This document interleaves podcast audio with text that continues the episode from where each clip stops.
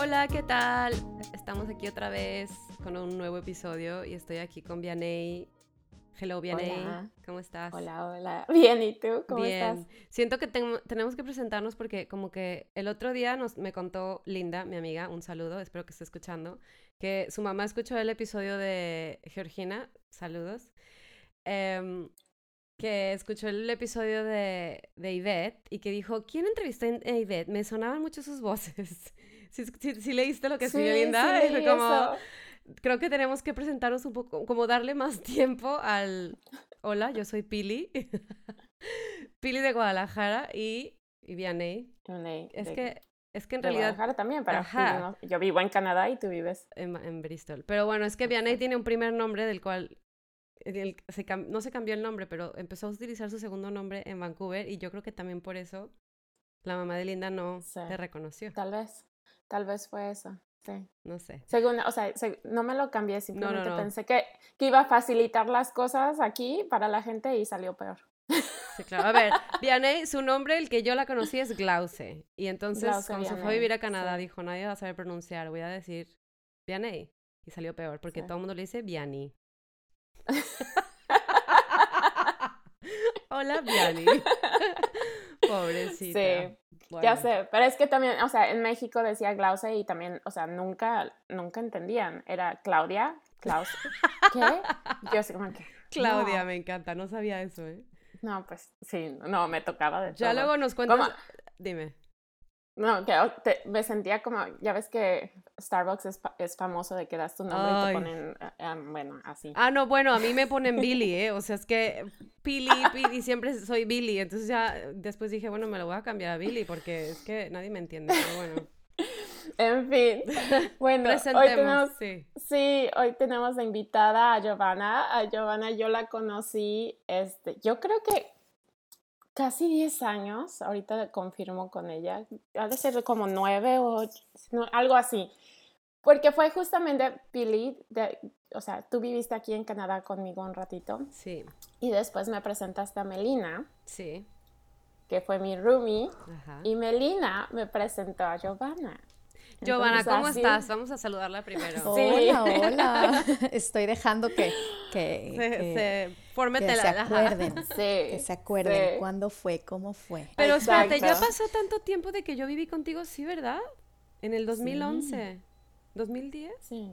2010. no, ya ni sé. 2010. Yo me gradué en el Sí. 2010, en julio, y en noviembre me fui contigo. O sea, estuve de... Pasé la- el año nuevo allá, pues. Me regresé a Guadalajara en Ujú. 2011, pero. No puedo creerlo. Sí, ya Sí. 10 años. Entonces, sí, fueron 10 años, Giovanna.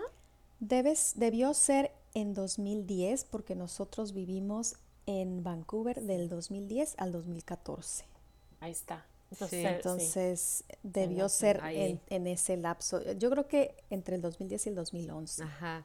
Wow, Yo creo que sí. ya me había sí. regresado a Guadalajara. Sí, no, ya. Porque justo Melina y yo estuvimos una semana o algo así o dos Ajá. al mismo tiempo no, y días, creo. sí, fue Creo bien que poquito. Que Ujú. bueno, ya un día hablaremos con Melina, que nos cuente Sí. sus historias de Vancouver, es que unas divertidas cantábamos la guadalupana por las calles, no les voy a decir más. Ya después les platico más. Este, pero entonces se conocieron, o sea, tú estuviste en Vancouver esos cuatro años, Giovanna. Sí, en una de esas de tantas vueltas que hemos dado como familia, estuvimos cuatro años en Vancouver y Melina es hermana de una gran amiga que, que quiero con todo el corazón, que es Callis. Ay, Callito yo la adoro también, es un encanto de una persona. hermosa Sí, sí, persona, la quiero muchísimo. Callis, eso, eso es otra historia, pero Callito es esposa de uno de los mejores amigos de la carrera de mi esposo. Ay, también lo conozco. Entonces ellos se conocen, sí, a, a Turín, ellos se conocen desde el ITESO, desde antes. Yo, yo llegué después a la mezcla esa, ya que después que nos casamos, pero los quiero muchísimo este, a, a ellos como pareja, como familia. Sí. Y bueno, Melina, Melina la conocimos por, por ellos. Ay, qué bien. Sí. ¿Y tú de dónde eres en México? ¿También de Guadalajara? Híjole, yo soy una, una, una mezcla. Yo nací en Hermosillo. Ay, qué bien, qué Mm, bonito. Nací en Hermosillo y viví en Hermosillo hasta que tenía 13 años. Después me fui a vivir a Morelia. Viví en Morelia hasta los 17, más o menos. Mm, Bueno, mm, sí, 17 después me fui a vivir a Guadalajara y estuve en Guadalajara y viví en Guadalajara hasta los 22, 23 que me casé. Después, ¿sigo? Sí, sí. Sí, sí, sigue. después, después nos fuimos a vivir a Toronto porque a mi esposo le dieron, un, bueno, eh, consiguió un trabajo con eh, relaciones exteriores en, en, Toronto y empezamos, nos casamos el sábado y el domingo llegamos a Toronto. ¡Wow! Pero a ver, entonces... Así, así empezó. ¿Cuántos años tenías cuando te casaste? Me casé en el 2001, tenía 23, 22. O sea, 23, joven. Oye, estás, pero te ves bien joven. Ustedes no la ven, pero ella parece de, ve- de 30. Gracias. Y con tres niñas. Wow. Tenemos tres hijas. Sí. sí. Oye, pero tengo curiosidad de, de preguntarte cómo es la vida en Hermosillo, porque yo nunca he ido, de hecho creo que nunca he estado en Sonora para nada, ah, ¿no? Nunca he estado en Sonora, entonces, no sé, ¿en qué parte? Ah, bueno, no, más bien, perdón, en Hermosillo. En Hermosillo, sí. Este, bueno, yo pasé años muy felices. Nunca regresé, después de los 13 años nunca he regresado, como que me la he pasado de nómada, pero lamentablemente Hermosillo nunca regresé. Me gustó mucho, pues fue los recuerdos más bonitos de mi infancia en, en Bahía de Quino. Mm, La playa está ahí, a, a- a un tiro de piedras, a, a una hora estás en la playa. Entonces así crecimos, este, muy bonito, el desierto, me encanta el paisaje desértico, Tu la familia, comida, la gente sí. es preciosa, eh, sí, la ¿Tu verdad familia tengo es- recuerdos muy bonitos. ¿Tu familia es de Hermosillo o se fueron a vivir No, ahí? No, mi papá lo, lo transfirieron de su Ah, trabajo mira. antes de que naciéramos nosotros. Bueno, yo soy la tercera de tres mujeres y un hombre, este, y, y cuando empezaron, ellos se casaron y, y mi hermana tenía un año, la mayor, se fueron a vivir a, a Hermosillo. Entonces ahí, cre- ahí nacimos los demás y vivimos ahí hasta la adolescencia o preadolescencia y luego lo, mi mamá, pues mi mamá que es de Morelia, bueno, Ah. los dos, eh, buscó su cambio, mi papá y ya, y nos regresamos a Morelia. Ay, qué padre, porque yo no Bueno, para ajá. mí fue un, un Claro. inicio, yo no regresé, Claro. sino que para Ellos. mí fue nuevo. Sí, porque yo no conozco, conozco algu- muy pocas personas de Hermosillo y, y no sé, como que Ujú. Son esos lugares del país que son México, pero no tengo idea de nada, o sea, ni a lo mejor ni... Muy peculiar, muy peculiar, es, es precioso, este, como te digo, la gente es súper cálida, em, el, el clima pues difícil, pero te acostumbras, se vive de noche más que, más que de día, porque el- el- en el verano el, el calor es muy fuerte, pero este, me encanta, la verdad tengo, tengo todavía, conservo muy buenas amistades. Ah, Ay, qué bueno. Sí. qué bonito. Y bueno, Morelia, tu familia entonces era de Morelia, tus papás eran de allá, tenías, supongo, primos o... Eh, Sí, tengo una del lado de mi mamá, una familia gigantesca. Estamos por, por, por, este, lleg- eh, dar la bienvenida al, al miembro número 200. ¿En serio?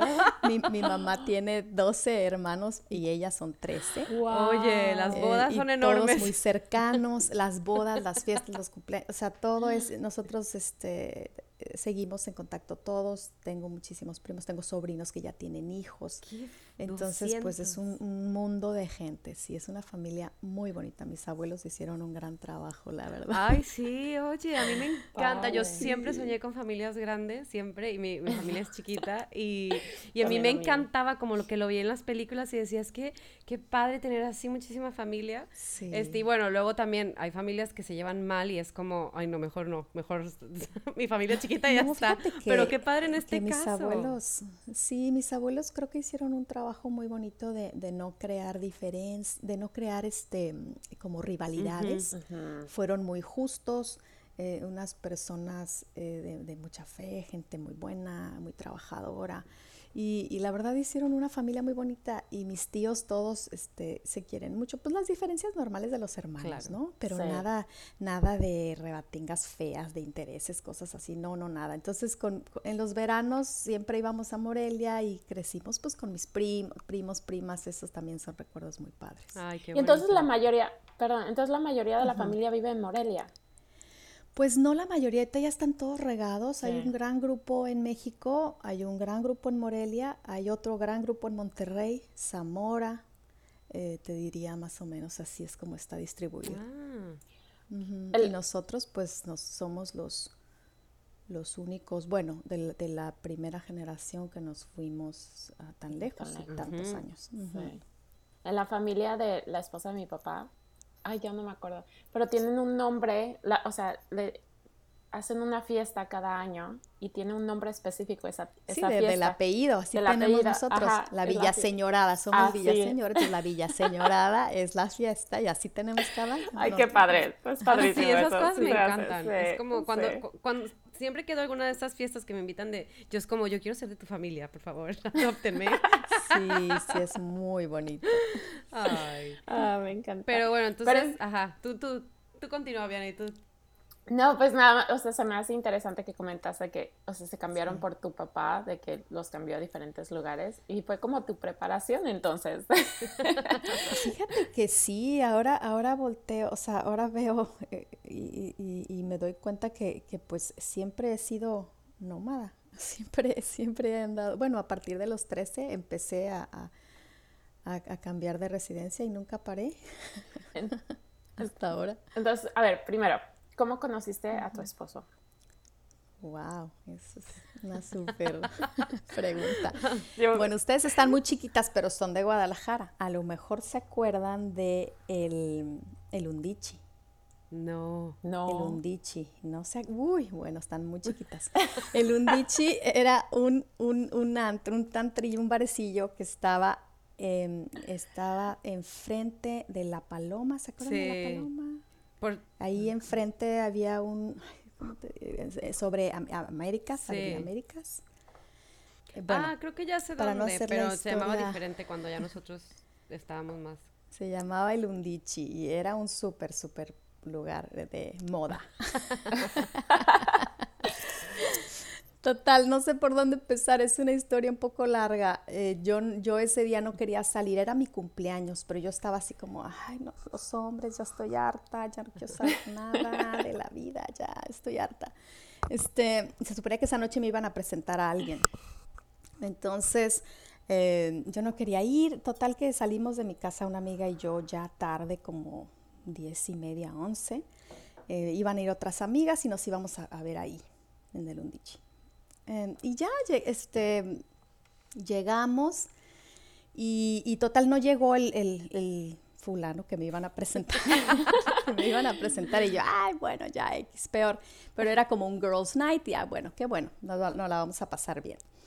Y, ya este, empezamos a, a llegaron por casualidad ahí un grupo de, a ver, para, para hacer un poquito para atrás, yo estaba estudiando y estaba trabajando estaba trabajando en una maquiladora tequilera. Eh, y, entonces teníamos lazos directos de negocios con Banco Mext. Banco Mext otorgaba créditos para las empresas y estábamos haciendo una importación de una máquina etiquetadora y, envasadora de tequila.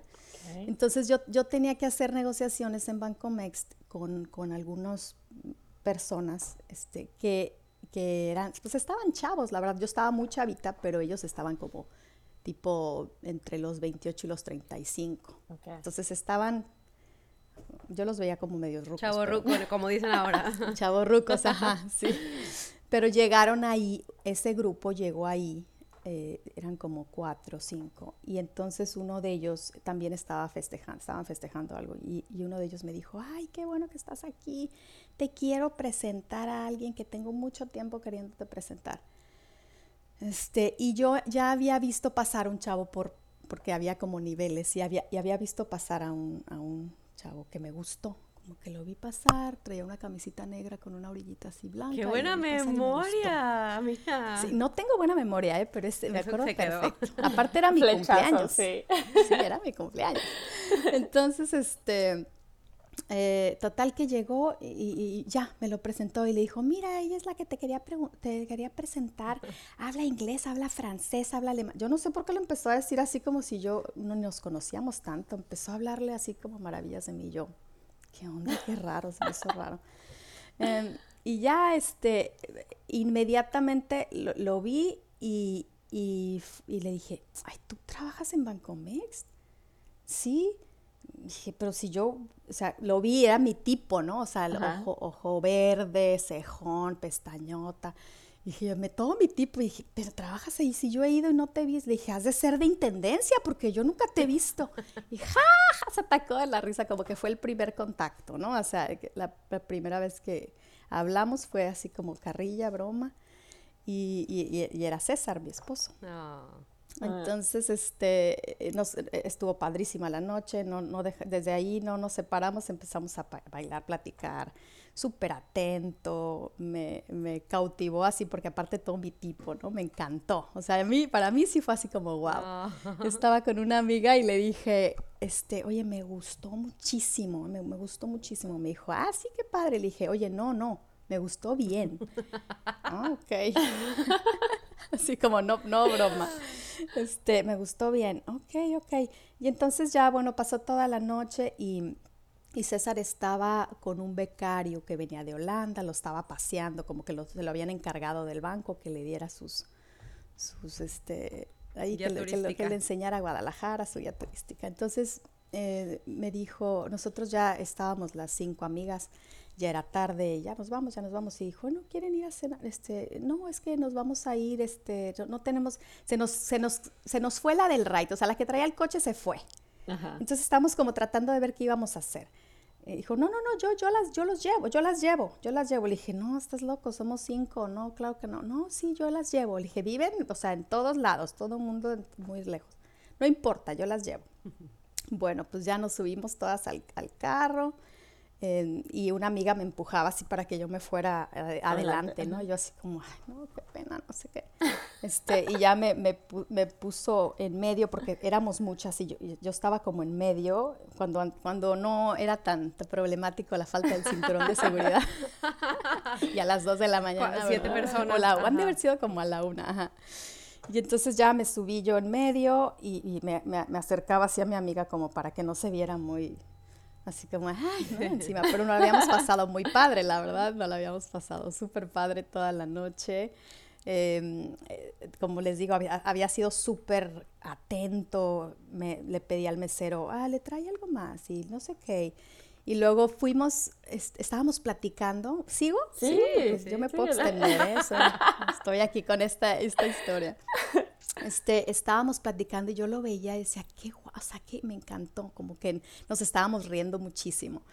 Eh, y, y, yo quería ir al baño, yo no sabía cómo, cómo irme en ese momento y no dejar de platicar con él, porque dije que, o sea, luego ya me voy a ir y ya Se vale. Corta, ajá.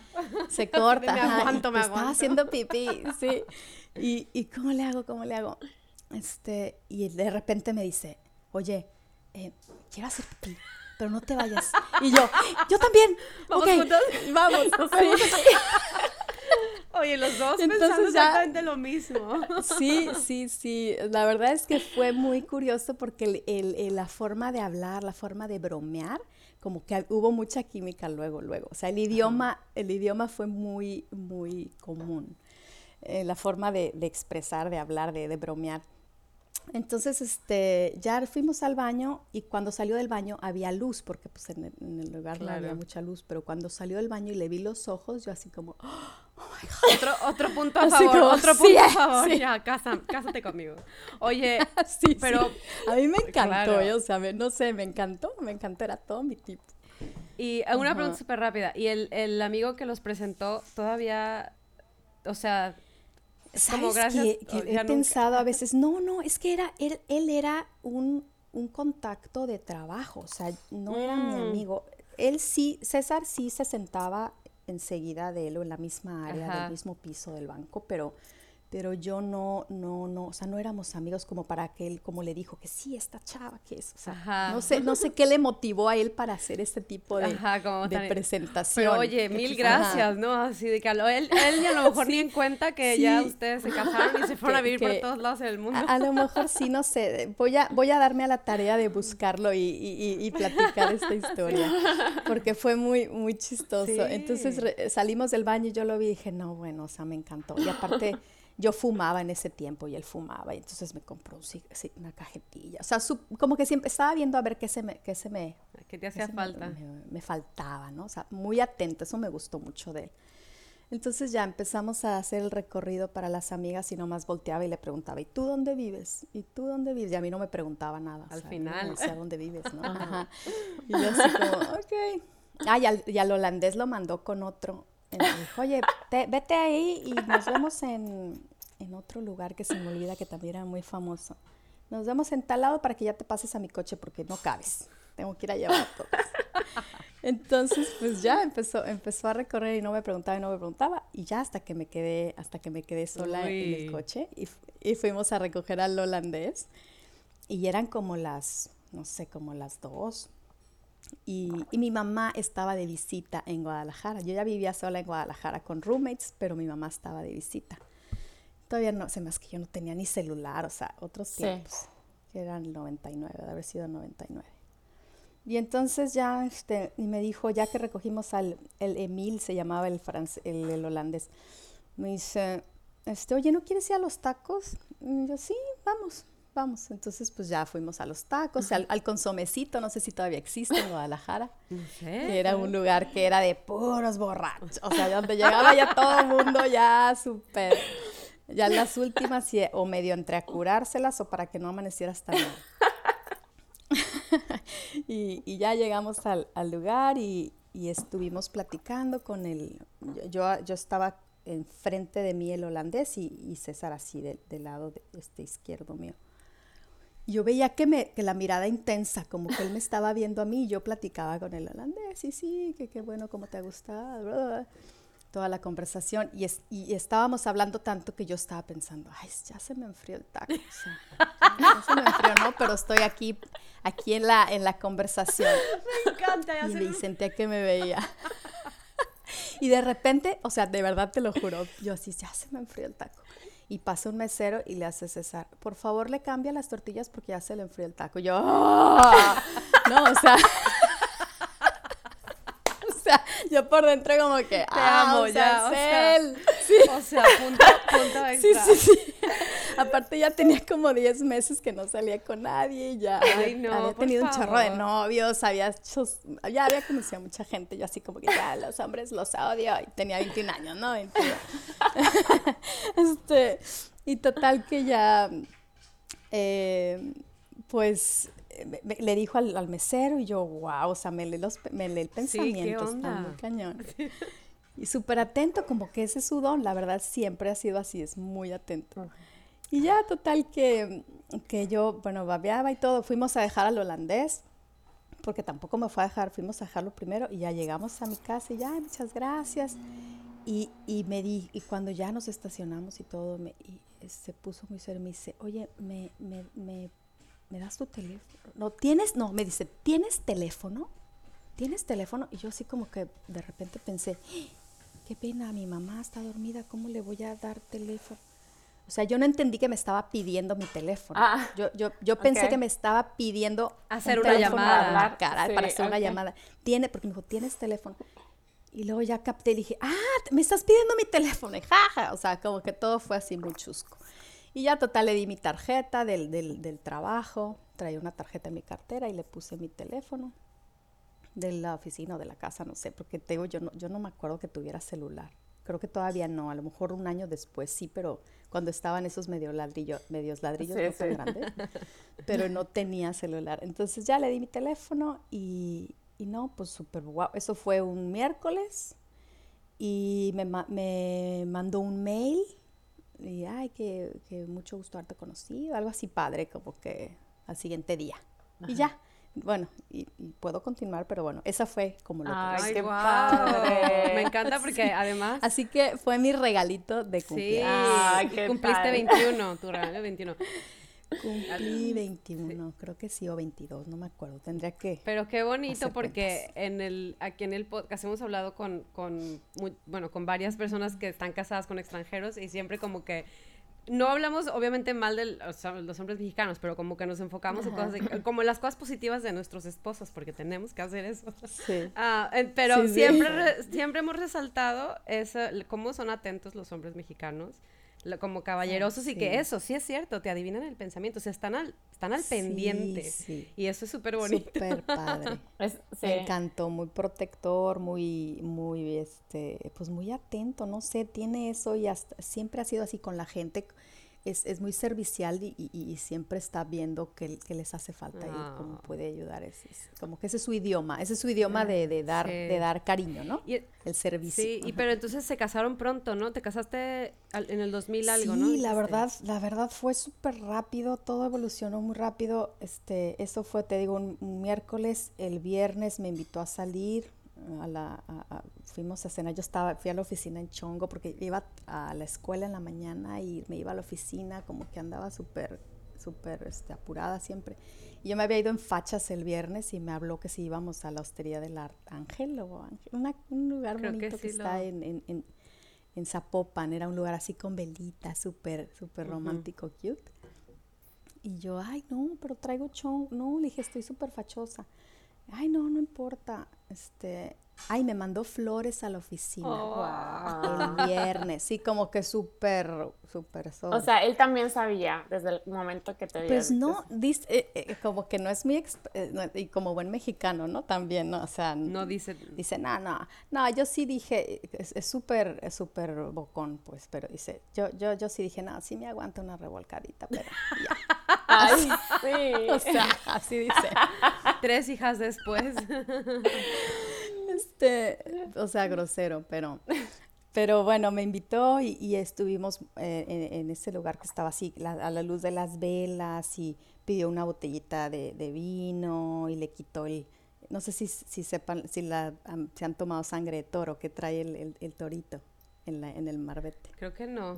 Trae un torito, ah. trae un, torito, un vino. Pidió una botellita y, y, y, estuvimos platicando, y wow, yo nomás me escuchaba y, y arrancó el torito y, me lo dio. Me dijo, este es el primero de muchos recuerdos, algo así. Ay, sí, ya ves. Y es cero romántico, ¿eh? O sea, para nada, pero ese fue así como, como que estaba impactando, sí. creo.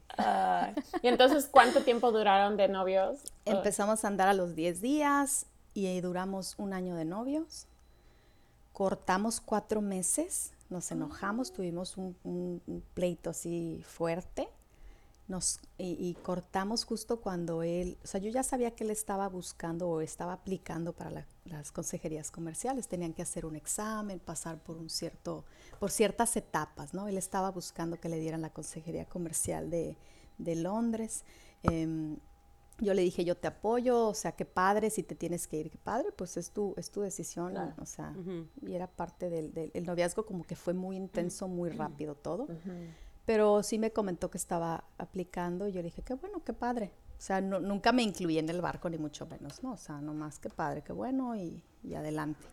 Entonces, cuando, cuando yo empecé también a viajar en el trabajo, en, este, en esta empresa, yo empecé también a subir un poco de, puesto, empecé a viajar y, y tuvimos una diferencia, un pleito y nos enojamos y, y yo dije, bueno, yo lo busqué y él me dijo que él me iba a buscar cuando estuviera listo para hablar y no me buscó. Mm. Y, esos, y esos tres meses, o sea, yo como que no, así fue como súper mal, ¿no? Obviamente salí con otra gente y él también y todo, pero, pero como que yo, yo decía, no, o sea, qué mala qué tonto, qué, qué, qué, qué, infantil, que no me buscó, pues él se lo pierde y así como que los dos, eh, así nos, nos quedamos. Pero un amigo de él se, se, se encargó de, de, juntarnos para que pudiéramos hablar.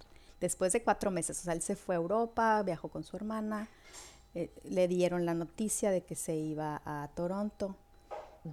Yo no sabía, después el amigo este lo vi yo en un bar, uno de sus mejores amigos, que lo quiere muchísimo, y me dijo, ay, este, Giovanella, me dice, Giovanella, qué mala onda, que cortaron, este, yo, yo este, los veía ya juntos, pero le dije, no, pues es que él, yo, no puedo, yo no voy a andar con un niño inmaduro, no sé qué, no esté listo.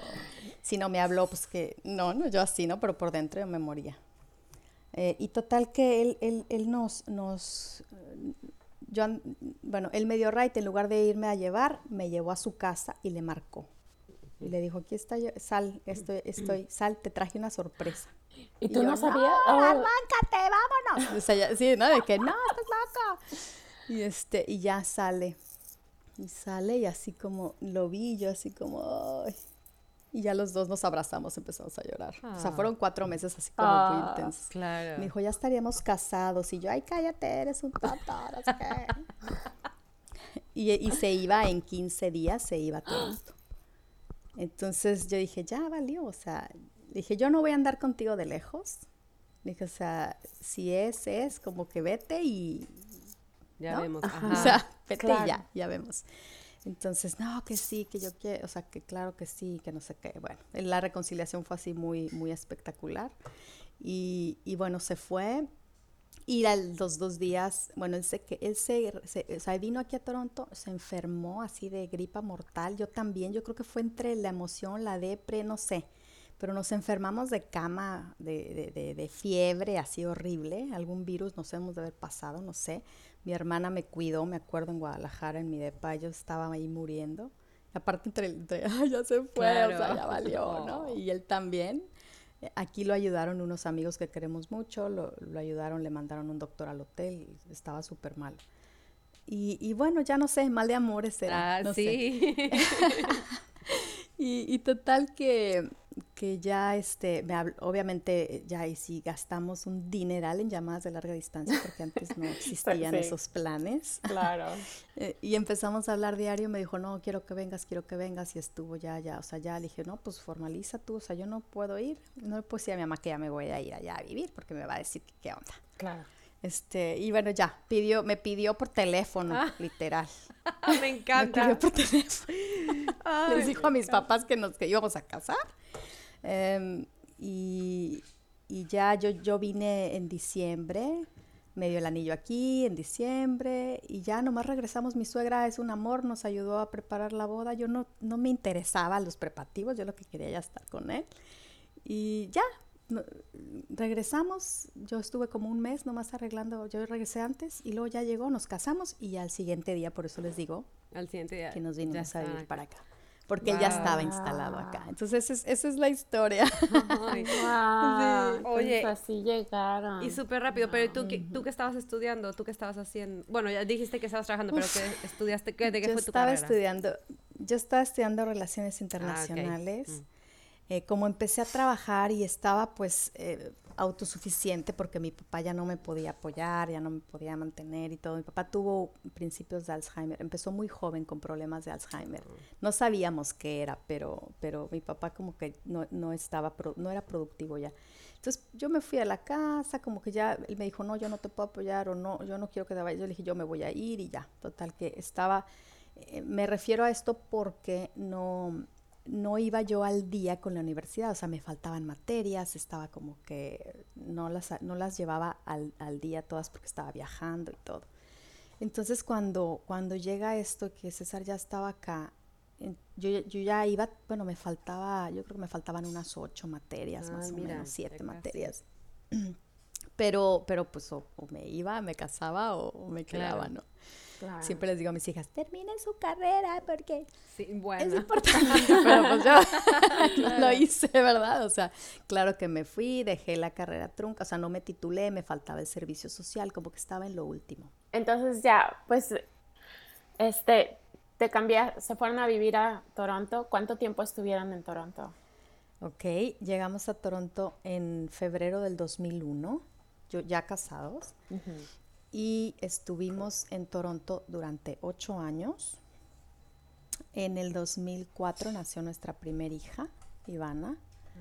En el 2006 nació nuestra segunda hija, Daniela. Y en el 2008 nos regresamos a México cuando Bancomext eh, cambió a ProMéxico, hubo un cambio presidencial, este, a César lo liquidaron, decidimos regresar. Y y nos regresamos a Guadalajara y mal llegamos, yo, bueno, el 2008, llegamos en mayo del 2008 y sin, sin, sin, sin aviso, Sofía ya estaba en camino. Ay, mira. Y Sofía ah. nació en Guadalajara. En el 2009. En marzo del 2009, sí. Oye, y pero ¿cómo fue para ti el llegar a Toronto? Porque no habías vivido fuera de México nunca. ¿Y cómo fue para ti ese cambio? Y aparte, el, también porque es el cambio de casarte, entonces tu vida cambia obviamente simplemente por casarte y luego también estás en otro país totalmente distinto y en aquel tiempo me imagino que, pues como dices, era súper caro hablarle, no sé, hablar con tu familia, eh, visitarlo, no sé, te perdiste algunas de las, de las, ¿cómo se llamaba el nombre de la fiesta? El... Las villas Ajá, no sé si te perdiste algunas. ¿Cómo fue para ti todo eso? Sí, me perdí todo, me perdí todo y todavía a la fecha me he perdido muchas mis hijas también. Ha sido, es el costo, ¿no? Es, es el costo de, de, de vivir fuera. Eh, la verdad, para mí, em, yo creo que fue, fue un, híjole, son muchas etapas. Al principio sí creo que, que el, el matrimonio se fundamenta los dos primeros años y para nosotros fue un regalazo estar lejos porque eh, estando cerca de la familia o de tantas amistades, César es súper social, súper salidor. Aparte, pues traía el avena macho, macho mexican, todo eso se tenía que, ir este, diluyendo un poco, ¿no? Yo, yo también era pues caprichosa, estaba acostumbrada a vivir sola, lo que yo quería, y entonces siento que el primer año, pues sí, fue de mucho... Eh, sembrar y, aprender a hablar, aprender a pelear, aprender a dialogar, o sea, a, hacer el, la base, el fundamento del matrimonio. Creo que para nosotros fue exactamente lo que necesitábamos. No fue fácil, pero mm, a mí como, como lugar, como vivir en un nuevo lugar, no siento que me haya costado tanto trabajo lugar porque yo aprendí inglés eh, cuando era muy chiquita. Para mí el inglés es como mi, es, es muy natural hablarlo. Entonces no, no, no, sufrí en esa parte eh, que me hubiera costado comunicarme ni nada. Pero, eh, y el lugar, bueno, pues adaptarte al frío, creo que el frío fue lo que más trabajo me costó. Eh, pero siempre fui muy independiente. Yo creo que yo desde los seis años me quería ir de mi casa. Yo creo que hice la primera maleta a los cinco. Entonces, el, el, palo con el trapo, ¿sabes? Sí. Este, desde chiquita, eh, siempre, ya me voy de la casa, muy rebelde, ¿no? Fui una teen muy rebelde. Entonces, me, mm, yo siempre, este, ya cuando vivía en Guadalajara, yo estaba muy feliz de, no estar en, el, en, en, en la, en, la, casa paterna, materna, ¿no? Sí, Entonces, bueno, para mí no fue, eh, fue como muy padre poder estar lejos, encontrar otro lugar nuevo. Empecé a estudiar este, francés, como que a, empezar a hacer el, el housey wifey. Claro. Este, todo ese, ese papel, ese rol que no estaba acostumbrada. Eh, a conocernos, a, como les digo, a aprender a, a, a, las diferencias, porque sí, sí siento que los dos primeros años son cruciales para, para fundamentar un matrimonio. Yo me acuerdo que teníamos pleitos tontos por la pasta de dientes mal aplastada, que por qué le aplastas de en medio y no le puedes aplastar de abajo. Este, o, César estaba acostumbrada que, a que le, a César le planchaba los calzones, para que me entiendan, o sea, en, su casa, ¿no? Entonces yo le dije, yo, olvídate que te voy a planchar los calzones, o sea, en mi vida. Em, y aparte tiraba las cosas al piso. Yo le decía, a ver, yo no llego a tu oficina y agarro los folders y los aviento por todos lados o sea, este es mi lugar de trabajo, respeta mi lugar de trabajo. Claro. no, muy alegona. Siempre yo muy alegona y, poniendo energía quizá en cosas que no que no lo, lo, valían, ¿no? Pero bueno, así, así empezamos y así fuimos, fuimos eh, eh, eh, creciendo y conociéndonos y nos sirvió mucho yo me acuerdo salirme de repente a la puerta del departamento en, un día de nieve, de helado, de menos 40, ay, pues afuera ahí sentada, enojada, ¿no? No tienes a dónde correr. Sí, no tienes a dónde correr, o sea, o lo arreglas o lo arreglas. Sí, o te muero, te da hipotermia. O te, sí, sí, o sea, no te vas a ir con tu mamá o con tu amiga o al cafecito porque está menos 40, está nevando y estás ahí en el departamento, ¿no? Entonces, bueno, me acuerdo perfecto de estar sentada así enojada fuera del departamento, como, muerta, no sé, berrinches o, cosas tontas. Pero yo creo que para nosotros sí, sí fueron esos, esos dos años o, esos años, ese año, si tú quieres, muy, muy importante para, para, para asentar las bases de, de nuestra familia, de nuestro matrimonio. Sí. Y tu hija que nació en el, unos años después nació tu primera hija. ¿Y esa experiencia cómo fue? La otra vez estábamos hablando justo el episodio pasado de cómo es tener un hijo fuera de, de México y de cómo a lo mejor nos lo imaginábamos, ¿no? Del cielo a, la tierra, del cielo a la tierra, es, es, es, de risa. yo, yo la verdad es que em, no, no había tenido, bueno, obviamente no había tenido la experiencia de tener un hijo en México, pero había visto mis primas, tíos, o sea, amigos, todo, ¿no? Como todo está, la verdad, todo gira en torno a la parte social, no tanto al bebé que nació, sino más bien es un evento muy social y muy compartido, em, en donde pues casi no hay privacidad, ¿no? Y aquí, bueno, ¿cómo fue? Este, Ivana, la verdad, una bebé muy deseada, yo tenía, pues estaba muy, muy chavita, pero yo ya sentía que era infértil porque pues no me embarazaba y, no, no, no salía embarazada y yo estaba así como que, oh, o sea, no, ya soy estéril. Oh. Este, ya estaba en tratamiento y eh, llegué, me acuerdo, a una clínica en Toronto de infertilidad. Yo tenía 20, ¿qué tendría? 28 años. Y entré y como que sentí 400 miradas, ¿no? De mujeres como de 40, 45 años. Y como, ¿qué estás haciendo aquí? y, yo ya me sentía, bueno, pues la verdad fue, fue algo muy difícil. Yo, yo quería ser mamá. Este, tenía muchos deseos de ser mamá. Y, y, bueno, eh, dos, tres cositas fue muy breve lo que tuve de apoyo, apoyo de infertilidad, o sea, muy, muy, muy básico. Y luego ya, este, varios intentos, yo creo que en un mes, dos meses, tres meses y ya, por fin pegó. Pero ya teníamos cuatro, o sea, cuatro años. Intentando. Bueno, no que, no intentando, porque pues la verdad es que yo nunca, yo soy muy naturista y nunca he tomado nada, nada, artificial. Entonces no me, no, no salí embarazada y, y sí era como motivo de preocupación, ¿no? Entonces, bueno, ya este, llegó Ivana y, y pues es una experiencia totalmente diferente a la de México en, en, en, Canadá, no sé si mucha gente sepa que para tener un cuarto privado hay que pagar. Hay que tener mucha suerte. Mucha suerte, sí. Mucho dinero. no, no, diría yo, no diría yo mucho dinero porque no, no realmente es como un lottery, o sea, a ver, a ver si te toca o no te toca. Este, compartes con tres mujeres, yo había tres mujeres en el mismo cuarto. Obviamente no el parto, pero ya después, o sea, el parto sí, sí este, sola, eh, mm, yo como que eh, quería que, pues que César se integrara, como, que estaba trabajando mucho en esa parte de, tratar de que, de que el hombre mexicano con ciertas tendencias machistas y a dejar las cosas que se integrara totalmente a la familia, a la parte de los hijos, a involucrarse, ¿no? Entonces, este, yo no quería que mi mamá llegara luego, luego y que estuviera así como que hands-on, sino tratar de ver qué onda. Pero no, creo que sí, sí, mi mamá, sí, mi mamá llegó con mi papá, mi papá ya estaba enfermito, ya tenía mucho Alzheimer, mm. se perdía en el departamento, ya estaba mal. Entonces mi mamá estaba un poco concentrada, más concentrada en mi papá. Que cuando ya nació Ivana, em, pues fue un parto muy bonito, me fue súper bien, una súper experiencia, eh, pues con el miedo normal, ¿no? De, de, de, que no sabes hacer muchas cosas. Claro. Em, y, vas, y vas aprendiendo a base de, errores. Es, es, la única forma, honestamente. Em, y, total que nació em, el, el, cuarto, el cuarto pues compartido, ya cuando te entregan a tu hijo. O sea, tú nace tu hijo aquí y te lo dan. O sea, no hay cuneros. No, no, se lo llevan a ningún lugar. Es, es, es, este, lo dan. Estoy, quisiera tener otra pantalla con, con, la misma experiencia en México. Yo creo que en México se llevan al bebé, le ponen aretes, le dan el biberón. En Canadá es, te dejan al bebé, no existen los aretes y tú cambias el primer pañal.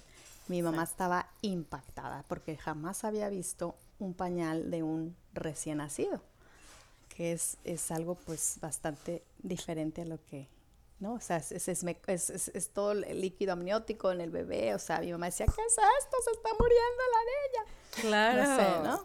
No sé, Este, es toda la experiencia así raw.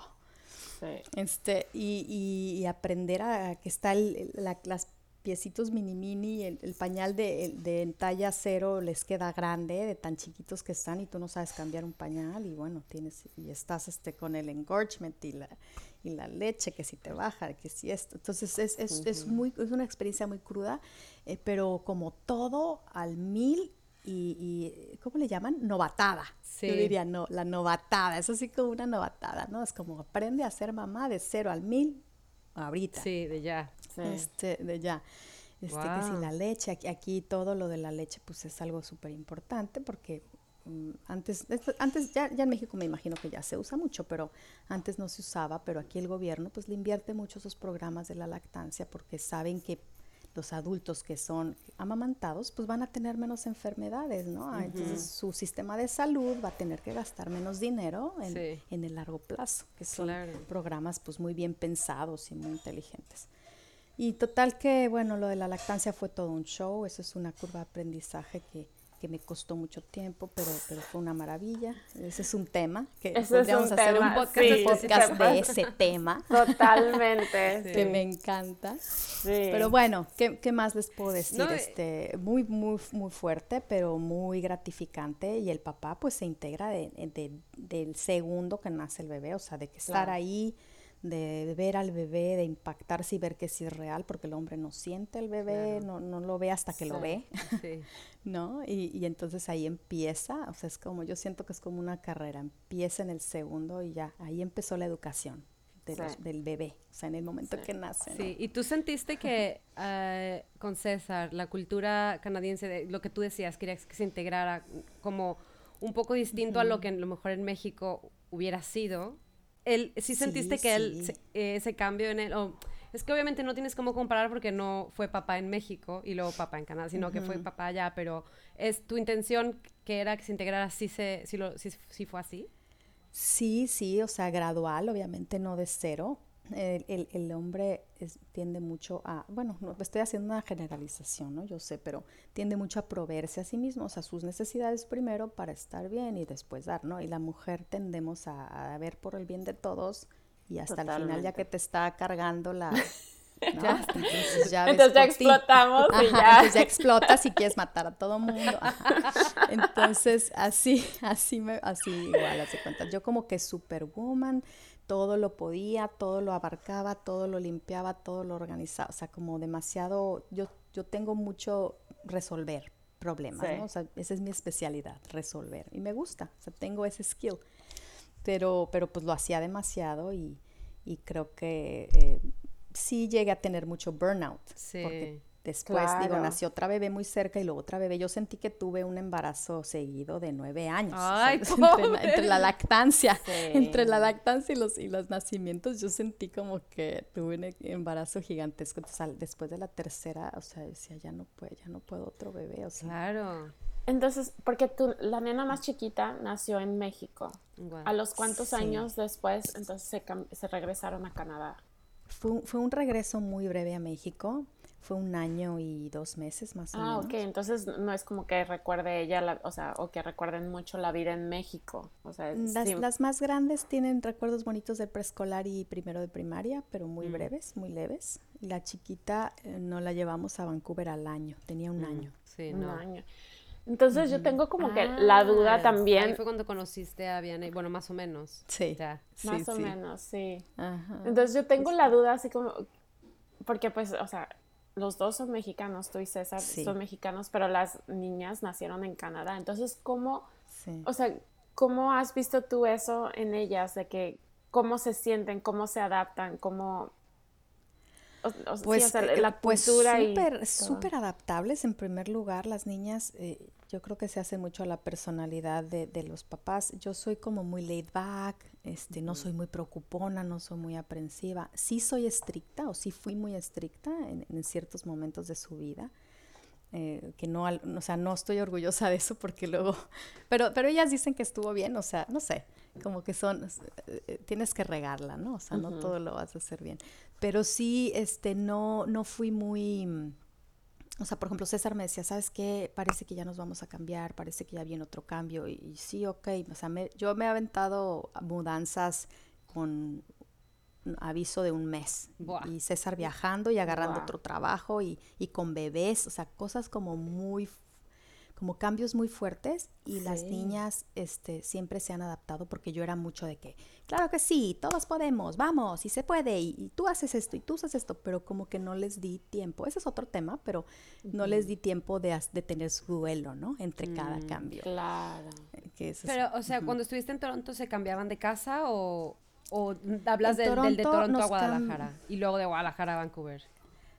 Eh, tuvimos eh, el de Toronto, es, primero fue este Toronto, Guadalajara, Guadalajara, Vancouver, Vancouver, Washington, D.C., Washington, D.C., Toronto. Ah. Y luego en esas ciudades hubo cambios de casa Ah, ok. también. Wow. Entonces cambios de escuela, cambio de comunidad. Entonces como que hubo varias mudanzas ahí en, en medio y incertidumbres, porque yo al principio los primeros, yo creo que cuatro, tres, cuatro años no ponía cuadros, no, como que ya nos vamos, ya nos vamos, ya nos vamos, porque siempre César me decía, es que no es seguro, porque el gobierno de México así era, no, no, o sea, no, no firmas un contrato, no, es como No que pu- ya va a cambiar el presidente y ya a lo mejor nos cambia y a lo mejor nos van a cerrar y siempre era como, ok, no, No, pongo. no pongo. echabas raíces en ningún lado. Sí, ajá. Y después dije, no, a ver, a ver, o sea, me voy a instalar, o sea, me voy a instalar y si nos tenemos que ir, pues ya, ya lo haremos.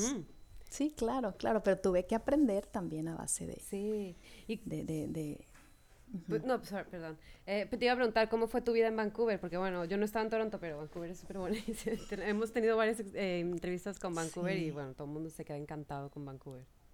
No, fu- fu- fue una experiencia preciosa. Este, fue difícil irnos de Guadalajara en el sentido que eh, mis hijas son las únicas nietas de mis suegros. Ah, Em, eh, mis suegros son lindísimos, la verdad, son unos suegros preciosos. Mi suegra es hermosa, la quiero mucho. Y, y pues es quitarles a, a los niños, ¿no? claro. Eh, a las niñas. Entonces fue difícil en ese sentido.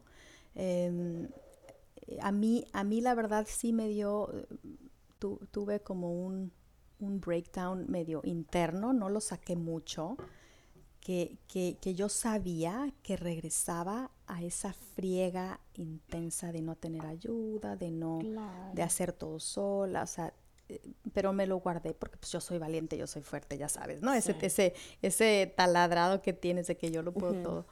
Pero sí por dentro yo, yo decía, uy, o sea, voy- qué bonito, sí me quiero ir a Canadá, sí, sí me quiero regresar porque me encanta este país, la verdad nos abrió las puertas, nos ha dado cosas muy, muy buenas. Hemos conocido nuestros me- mejores amigos, compadres, este, gente preciosa. Eh, y el país como tal ha sido nos ha dado la bienvenida.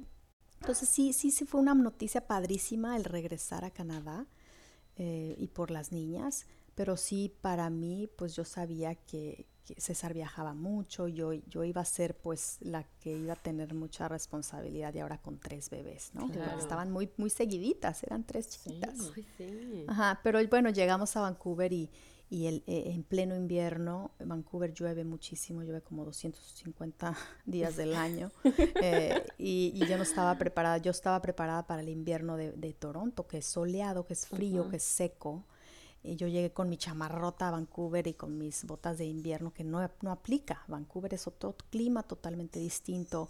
Yo me acuerdo que, que, que yo no estaba acostumbrada a la lluvia, no, no tenía coche los primeros tres meses, andaba con la carriola con una, llevaba al preschool a una y dejaba con un walkie-talkie a la otra, vete, vete a la escuela y me hablas, ya llegaste, sí, ok, y voy a entregar la otra. O sea, como que ya en abril cuando llegó la no. primavera, me acuerdo, tengo esa, esa imagen, de hecho tengo una foto que me tomaron las niñas, me acosté en el pasto así un día de sol y estaba yo completamente exhausta, pero no me había dado cuenta que, que es verdad lo que dicen de la falta de sol. O sea, la falta de sol efectivamente te genera el blues, o sea, Sí. el- el- una depresión. O sea, yo nunca había sentido eso. Yo siempre había sido muy movida, muy dinámica, muy eh, yo puedo, yo puedo, ¿no? Pero, pero en abril, o sea, digamos en diciembre y en abril yo estaba como con la pila en cero, completamente cero. Sí. Ajá, Sí, Y sí. entonces ya empecé a, a entender cómo funciona, me recuperé. eh, un- amigas lindas, una yo creo que me vio un día, de hecho está pobre, con los pantalones todos mojados y me dijo, a ver, este, te voy a llevar a que compres unos wellies, o sea, una- unas, unas botas de, de lluvia, aquí llueve todo el día, ¿no? Todos los días cambia el clima, tienes que Sí. traer en tu cajuela bota, chancla, eh, Tenis. pelota, raqueta y chamarra. Y paraguas. sí, esquís, Sí, y esquís. sí, así es. Pelota chancla, me encanta. exactamente. Bota chancla. Entonces, sí, sí, así es de verdad. Entonces, ya que le agarras la onda, ya que entiendes que te tienes que vestir ligero pero impermeable, eh, ya que entiendes cómo es la vida y que, y que tienes que salir porque si te quedas encerrado, porque va a llover. Te deprimes, en no México sales dices, nunca. Va a llover, no voy a salir, pues no sales nunca. Claro. Entonces ya muy lindas eh, amigas y, y gente. y te empiezas a observar y como que yo sí sentía que tenía la cabeza en, la, en la arena, porque pues con tantas bebés estás realmente funcionando, o sea, estás nomás eh, funcionando. En automático. En automático. Exacto. Así es, pero fue hermoso en el sentido que, es, un lugar precioso, las niñas eh, en sus colegios, en las escuelas, en lugar de el, recreo estar adentro, pues estaban en el bosque, se las llevaban a caminar en el ah. bosque, eh, todo muy natural, o sea, descalzas, eh, tenía un jardín que estaba casi pegado al bosque. La verdad fue muy bonito, una etapa preciosa. Ellas tienen recuerdos muy bonitos de ah, Vancouver. Hicimos amistades muy lindas también, muy duraderas. Fue una experiencia preciosa, del 2010 al 2014. Y de ahí te fuiste a Washington. Sí, sí, ahí en ese inter hubo varias cosas interesantes. El, ahí en Vancouver yo me daba cuenta, bueno, yo siempre había querido que cuando mi, mi hija, la más chica, ya entrara al kinder, yo me quería, pues quería volver a ser em, productiva, ¿no? Quería entrar, reentrar a la fuerza laboral de alguna forma, aunque siempre han sido mi prioridad, mis hijas y mi familia, sí decía yo, a ver, si quiero hacer algo yo, o sea, retomar mi, mi, mi, pues mis metas personales. Claro. Sí. Este, y empecé a estudiar. Tuve, conocí una amiga increíble, también una diosidencia en, un, en una alberca eh, en una clase de natación, se sentó enseguida en mí, era francesa, empezamos a platicar de, de qué es porque estaba en Toronto y me dijo que ella viajaba porque su marido era diplomático, pues más o menos estaba como la situación de César y ya llevaba varios países y estaba, justo acababa de empezar a, estudiar otra vez porque quería volver a enfocarse en su carrera y estaba estudiando a ser eh, life coach. Ajá y quería, eh, o coach de vida, y quería, y estaba pues eh, buscando personas con quien practicar. Y yo, ay, no, yo necesito un coach de vida. Me encanta, me encanta. Te das cuenta que enseguida de mí, sentada en las gradas de la alberca, o sea, realmente Dios me la mandó porque yo estaba así como que ya movía, movía la sala. que de verdad. Es que yo creo que todos hemos estado en ese momento en la vida. O sea, yo me acuerdo que alguna vez busqué en internet como life coach, o sea, es que sí. Pero qué genial que te llegó así como yo, practica conmigo. Me encanta. No, de verdad, fue increíble porque yo no tenía presupuesto primero para tener un life coach en la vida estaba ahí en la natación y, este y, la conocí, pues una personalidad muy linda, es psicóloga en Francia, pero no había podido ejercer y quería hacer un, curso en UBC para volver a, reintegrarse también a la fuerza laboral. Entonces empezamos a coincidir en la plática, muy linda, y después me dijo lo que estaba haciendo. Y yo le dije, sí, o sea, yo, yo puedo ser, o sea, practica conmigo, yo puedo ser tu conejillo de indias y fue la mejor, o sea, fue lo mejor que me pudo pasar. Este, me dio unas, unas sesiones de coaching que, que, me cambiaron la vida, porque el, coaching, a diferencia de, de, la terapia, el coaching te proyecta con una meta, con un, con un tiempo definido. ¿sí? O sea, ah, es, algo definido en, lo que tú vas avanzando, no te vas para atrás. Yo ya había tenido terapia, estoy muy de acuerdo con la terapia, creo que todo el mundo debe tener. Yo también.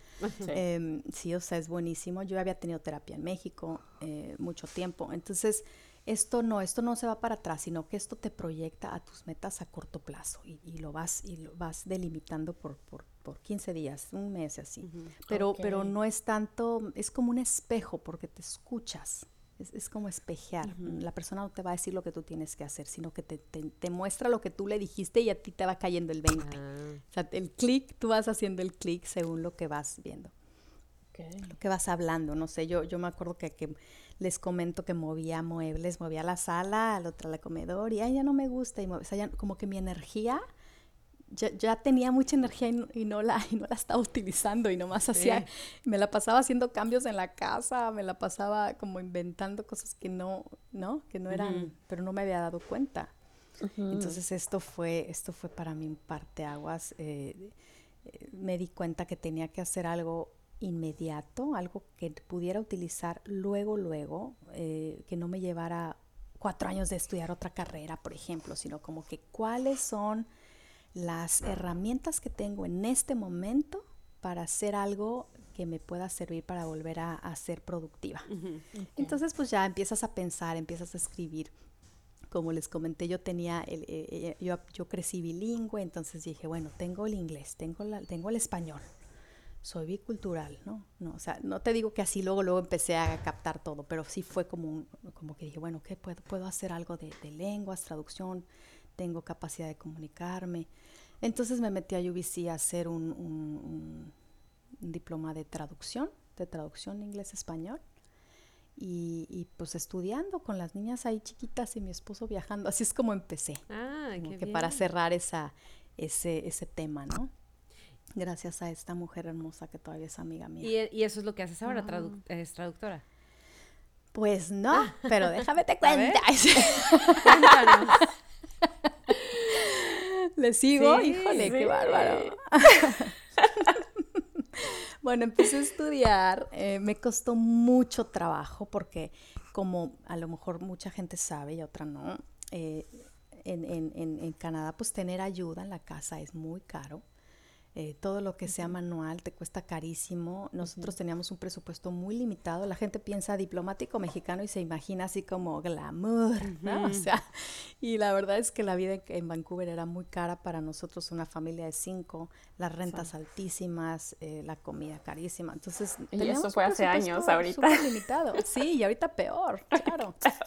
este entonces no tenía así como que la, no tenía para que me estuvieran ayudando, ni con nanis, nada, o sea, yo hacía todo. Em, y, y, pues César viajaba bastante. Y poco a poco empezó a integrarse más. La verdad es que él también fue creciendo y fue madurando en muchas cosas y empezó a, a, integrarse a cosas de la familia, ¿no? Que, que antes no, que, o que no se usa. Yo, yo veo con mis amigas mexicanas que los esposos no tienen la menor idea de qué es ir al súper y hacer el súper, o mm. sea, no, no, saben qué es ir hacer el súper. O no sé, cosas tontas así, ¿no? Que para nosotros es algo muy obvio, muy común, o poner una lavadora o una secadora, no sé. Este, que no sé, igual y ya no es el caso porque ustedes, sus generaciones, pues ya, ya se integran más, pero antes pues menos, no se usaba. Claro. Mm, entonces, bueno, pues ya este me costó mucho trabajo, la verdad, estudiar este con las niñas chiquitas, pero lo logré, saqué mi, mi título ahí con, con UBC, que fue un, algo medio, pues más o menos corto. Viene el nuevo cambio, este, siempre había noticias de cambio, pero bueno, se cuajó este cambio. Primero nos íbamos a ir a Washington y no se dio, y luego, perdón, no a Washington, a, a Chicago y no pasó. Y luego le dijeron que, que Washington DC y ahí vamos.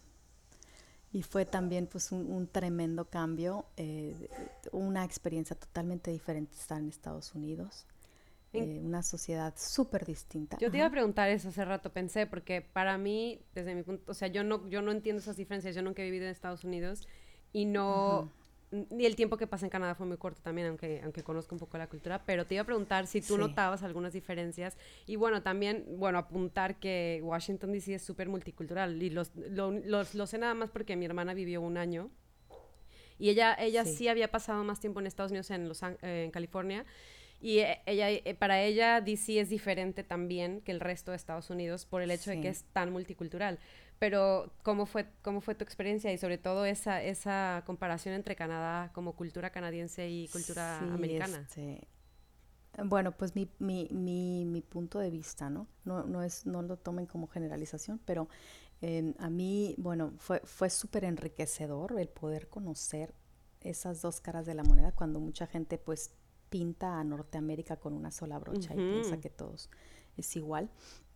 Eh, como bien dices, en Washington, D.C. Eh, se vive una esfera o, una burbuja muy distinta al resto de los Estados Unidos.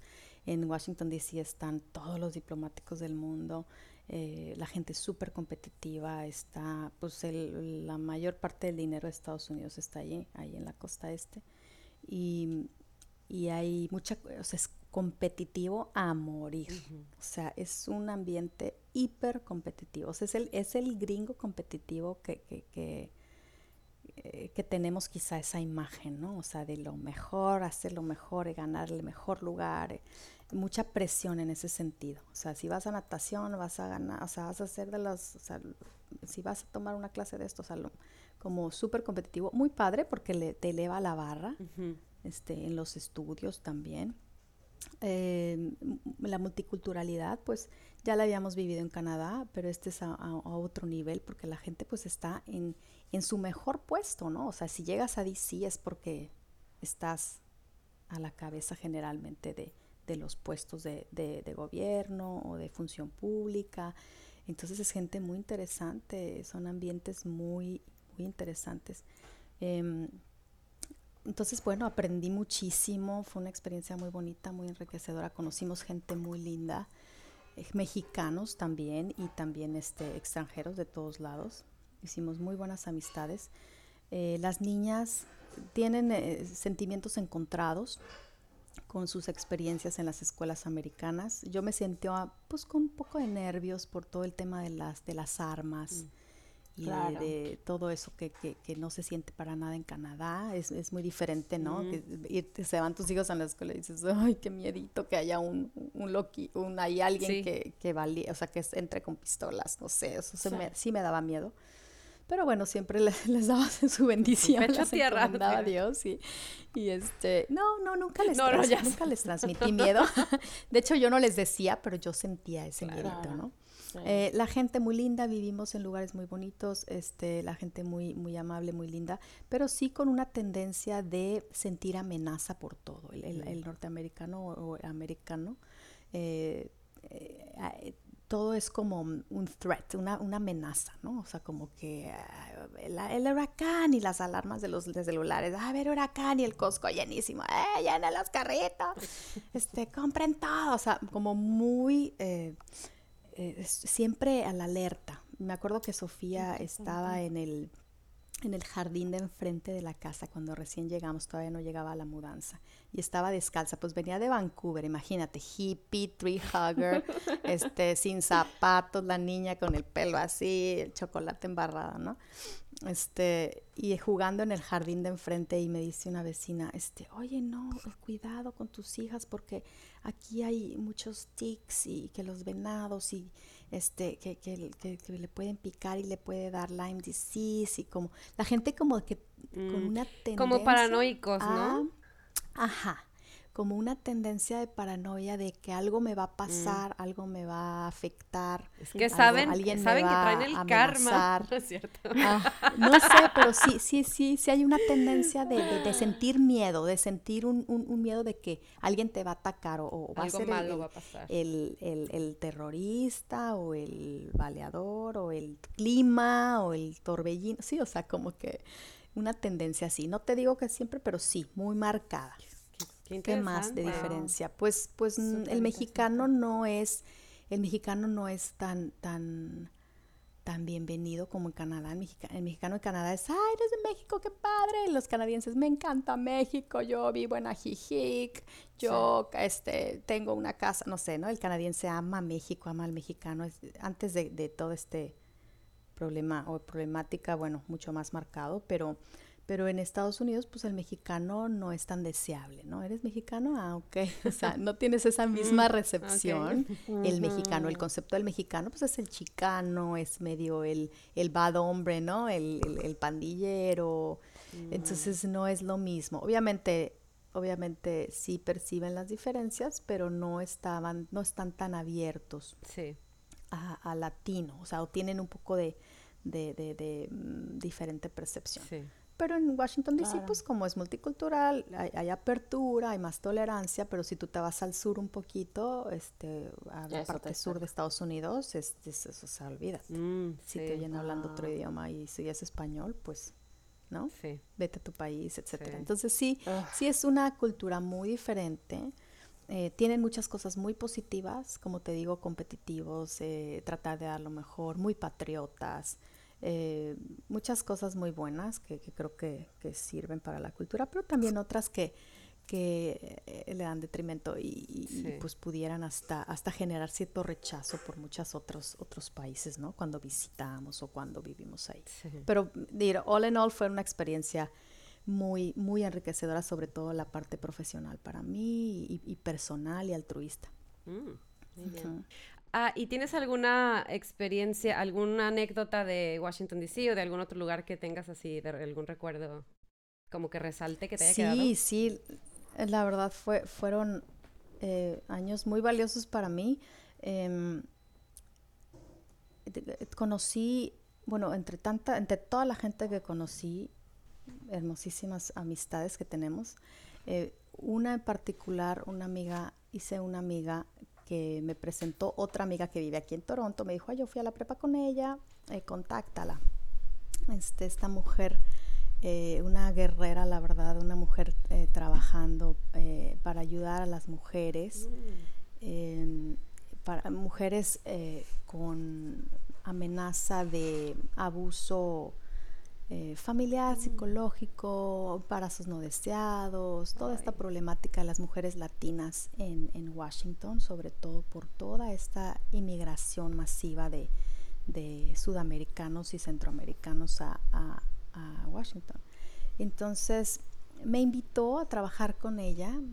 Eh, a, primero a que, a que viera qué hacía y después me invitó a ser voluntaria. Empecé a hacer un voluntariado en un centro de ayuda para la mujer y yo creo que fue una de las experiencias más fuertes y más, este, que me simbraron más, yo creo, en mi vida. Aprendí muchísimo. Eh, indirectamente empecé, bueno, eso es otro tema, pero más bien eh, me quiero enfocar en, el hecho de, aprender a conocer la situación y tener empatía por la situación de las, de las personas de nuestros países que no tienen la fortuna de una estabilidad económica y, que emigran por verdadera necesidad eh, emocional y, económica en sus países, ¿no? por las situaciones en sus países. Entonces, bueno, viví cosas fuertísimas ahí que, que me sacudieron hasta, hasta, hasta eh, los huesos. Em, e indirectamente empecé a utilizar mis aptitudes de, con los idiomas, pues apoyando ¿no? a algunas de estas mujeres en, en algunas citas médicas o eh, a, cualquier cosas de este tipo, ¿no? Lo comento porque, bueno, después eh, eso llevó indirectamente a que estudiara cuando llegué aquí a Toronto, estudié para ser intérprete. Ah. El intérprete es el que habla, ¿no? El traductor es el que escribe, ah, el intérprete es el que habla. Entonces, ah. entonces este, este haber dicho que sí a este tiempo de, de voluntariar con, con, mi amiga, este, y después me contrató y empecé a trabajar con ella, yo creo que este fue el escalón, otro, otro de los escalones, cuando dices que sí, pasan cosas buenas. te avientas a hacer cosas que no sabes y aprendes mucho y, y después te sirve para la siguiente etapa de tu vida. Entonces, la verdad fue algo que no cambió por nada, fue... Eh, yo me, bueno, dejaba a las niñas, eh, eh, se iban a la escuela y yo trabajaba de 10 a 3 a la hora que salían de la escuela. Entonces trabajaba en este centro de ayuda para la mujer. Y fue, fueron dos años y medio más o menos, creo, o dos años que estuve. Viví en Washington, vivimos del 2014 al 2017 y creo que dos años estuve trabajando en este centro. qué bien, qué interesante. Así es, sí, la verdad fue increíble. Y entonces estudiaste, o sea, cuando te fuiste a Toronto, estudiaste para intérprete. Llegamos a Toronto y fue otro cambio, ese un cambio monumental, ya las niñas más grandes, a, secundaria. ¿Les costó más trabajo eso? Sí, sí, obviamente. Sí, me imagino. Eso, sí, emocionalmente la mayor, Ivana, es la que más lo ha resentido porque pues siete, ocho escuelas diferentes. Sí. Eh, pero la verdad una niña muy, muy fuerte, pero que también tiene sus eh, pues sus necesidades de, terapia por todo esto, ¿no? Lo va a tener. Claro, em, y, bueno, eh, les costó, sí les costó y fue un, cambio muy grande, pero fue como regresar a casa, ¿no? Fue como terminar el, cerrar el círculo de regresar a Toronto. Había muchas expectativas, las niñas estaban muy contentas de regresar a Canadá. Eh, César buscó a propósito este cambio para tener la posibilidad de aplicar y, ya dejarnos de estar cambiando o moviendo. Y entonces llegamos aquí y, y, en este, y en el tiempo que estuvimos en los primeros meses, una vecina que conocí platicando así en, mientras caminábamos, estábamos conociendo y llegó su hija y empezó a preguntarme que qué hacía y pues yo le dije que, pues, que era traductora, pero, pero que no, no tenía trabajo todavía, que y me dijo, oye, ¿sabes qué? Este, en el hospital, en el Sick, Kids, que es el hospital de niños enfermos, me dicen, siempre están buscando este traductores, pero la gente como que no sabe, no tiene el concepto de traducción e interpretación. Muchas veces piensan que es lo mismo. Este, y yo no, yo no tenía mucho conocimiento de la interpretación. Entonces, este, me, me, metió esa idea, como que me dijo, siempre están buscando que Ah, ok, como que me dejó esa, esa semillita. Ajá, porque yo no, yo no lo conocía, la verdad es que yo no había pensado nunca ser intérprete, este, eh, ser intérprete. Y entonces pasó el tiempo, conocimos a los vecinos, unos vecinos que viven aquí en la casa de atrás, eh, pasaron un día, tienen un hijo enfermo, un niño para, parapléjico y estábamos allá afuera conociéndolos, platicando. A mí me gusta mucho, me, me gustan mucho los niños con necesidades especiales, con capacidades especiales o, diferentes, como que me gusta mucho interactuar con ellos y, entender como un poquito su mundo, ¿no? o, tener este contacto. Entonces estábamos ahí saludando y, creo que les caímos bien y nos invitaron a desayunar a su casa. No los conocíamos. Eh, y, ella me, dijo, cuando, digo, como, como de verdad, como, como las, Dios, Dios se encarga, las cosas suceden, no sé, pero estábamos platicando ahí en un desayuno demasiado casual, pues muy, muy ligerito, todo muy fácil, porque pues tienen este niño con, con, claro. con todo este, una problemática muy compleja, es una, una familia muy interesante, con un, una historia de vida. De hecho, él hace unos podcasts. luego ah, les voy a pasar para que escuchen porque es increíble su historia. Oh, Total que nos invitaron a, a, desayunar y estábamos ahí y ella me dijo de repente, ¿qué, qué, qué haces? ¿A qué te dedicas? Le dije, pues yo estoy de traducción, pero pues he estado con mis hijas y, y cambiándonos, bla, bla, X.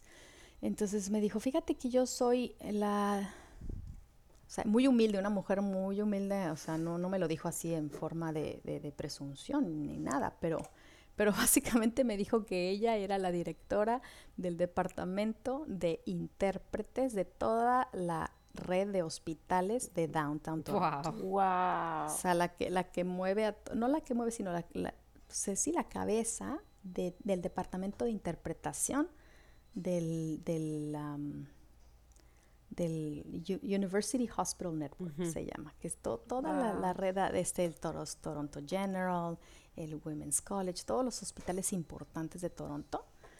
Y yo así como, ah, qué padre. Este, me dice, yo creo que tú, tú podrías, este, yo, yo creo que tú tienes, o sea, ella me dijo como que otra vez, me dijo, yo creo que tú puedes hacer esto, o sea, ¿no te gustaría o, o, no te interesa? Y yo, claro que me interesa. Este, claro que sí me interesa. Eh, me dice, ah, bueno, mira, te voy a escríbeme y te voy a conectar, no sé qué. O sea, muy linda, como que no tenía por qué haberlo hecho, la verdad, no sé por qué lo hizo, eh, pero me dio un contacto y yo pues ya tenía, tenía, no tenía este background de, interpretación, pero me dijo, hay, hay cursos de educación y como que me, me, me, encaminó en ese, en ese, en ese eh, rol. Bueno, para no hacer la historia larga, em, empecé a estudiar otra vez para interpretación, un, ambiente súper interesante, la verdad me, me, gusta muchísimo. Eh, saqué ese, estudié dos años en, en Humber College aquí. Eh, me costó también mucho trabajo porque pues ya las niñas muy, muy, un poquito más independientes, pero pues quieras que no ya con una familia completa y, con otro tipo de, necesidades, ¿no? De las niñas, de que sus cosas y sus actividades y sus eh, clases, lo que sea. Entonces, bueno, empecé por fin a trabajar en este, en esto, en esta disciplina, en esta en esta industria de la interpretación, saqué mi certificación médica, después empecé a hacerme de clientes directos eh, para interpretación en otras disciplinas, de negocios, de de mm, turismo, de, lo, de otras cosas. Y empecé a tener clientes con los que ayudaba a viajar a México para hacer sus propios negocios y a servir de un puente de comunicación, ¿no? Básicamente.